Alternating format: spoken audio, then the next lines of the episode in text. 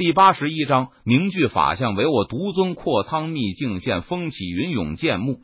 陈宇的房间内，这一刻异象纷呈，天地间的灵气好似疯狂的涌入。陈宇全力运转诸多秘典功法，将所有的力量朝着脑海汇聚而去。天上地下，唯我独尊。法相凝，陈宇脸色肃然，他双手快速捏动咒印，低喝一声道：“轰！”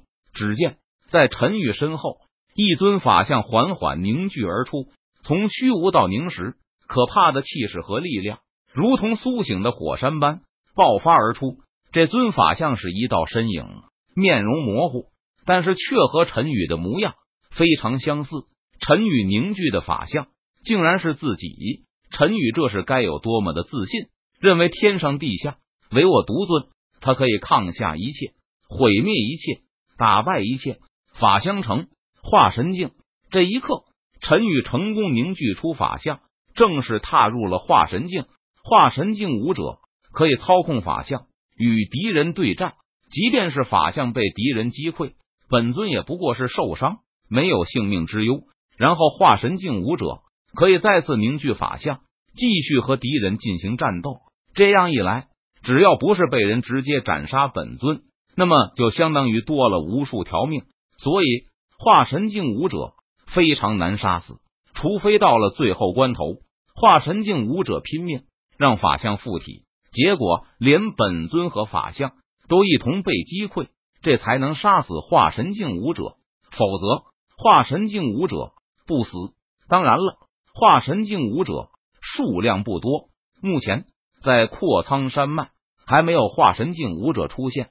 就连整个台府化神境武者的数量也是屈指可数，其中明面上的化神境武者有台府府主宋文衍，他统领整个台府，实力极强，没有人敢乱来。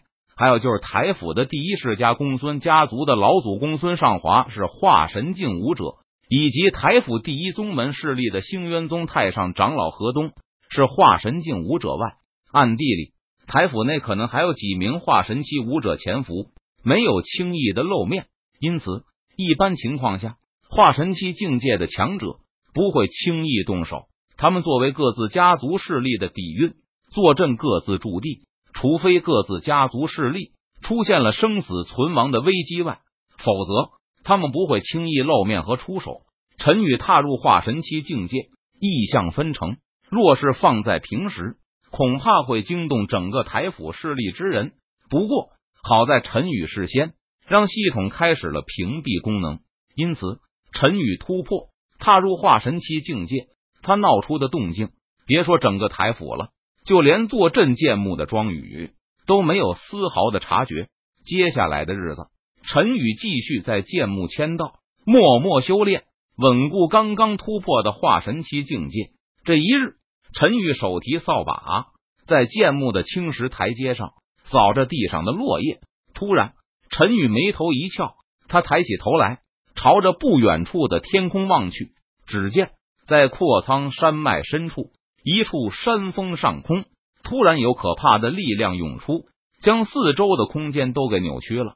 随后，在山峰顶上浮现出一道门户，门户上有一块牌匾，书写着“阔苍秘境”。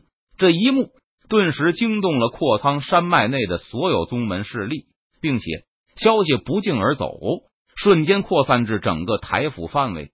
台府内所有宗门势力之人得到这个消息后，都是震动不已。阔苍秘境出现了，众人先是一惊，随后大喜道：“阔苍秘境，只要是台府内的武者，对这个名字都不会陌生，因为阔苍秘境。”是阔苍山脉内的一个机缘福地。据传，阔苍秘境是十万年前阔苍山脉内最强的一个宗门势力——阔苍派的宗门驻地。阔苍派在辉煌时期，堪比万年前的凌霄剑宗。和凌霄剑宗一样，名动整个青州乃至九州大陆。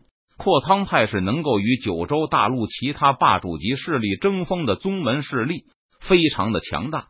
不过，在后来，阔苍派不知道发生了什么事情。据说，当时的阔苍派掌门率主力攻入某个神秘禁地，结果惹怒的神秘禁地内的可怕存在，整个阔苍派几乎全军覆没。有几名阔苍派弟子侥幸逃回阔苍派宗门驻地，但同样难逃厄难。神秘禁地内的可怕存在降下灭世雷霆，将整个阔苍派的宗门驻地摧毁。阔苍派宗门驻地内所有的阔苍派之人无一生还，全部丧命。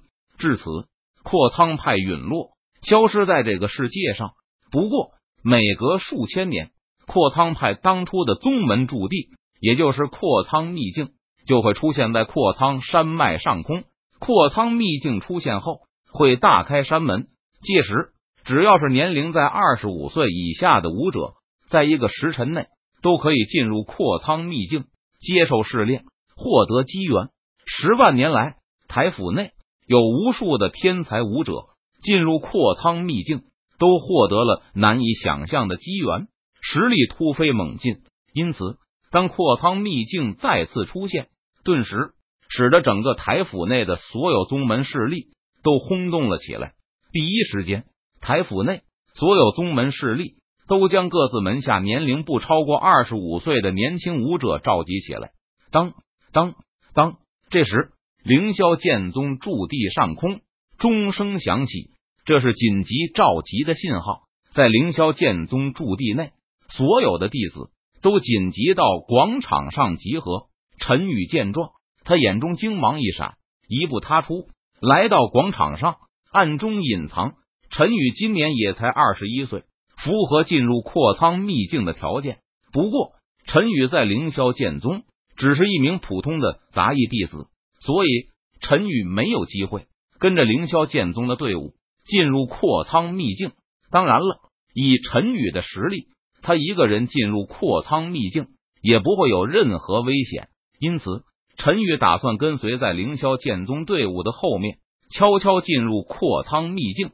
这时，在凌霄剑宗驻地广场上，凡是在凌霄剑宗内的门人弟子全部集合完毕。至于那些外出游历的凌霄剑宗弟子，就来不及赶回了。数千年一现的阔仓秘境再现，这对我们凌霄剑宗来说将是一个巨大的机缘。但是，据记载，阔仓秘境内。危险重重，并且只有二十五岁以下的武者才能进入，所以从现在开始，二十五岁以下筑基期以上的弟子立即出列。柳玄宗站在高台上，他看着众人，大声宣布道：“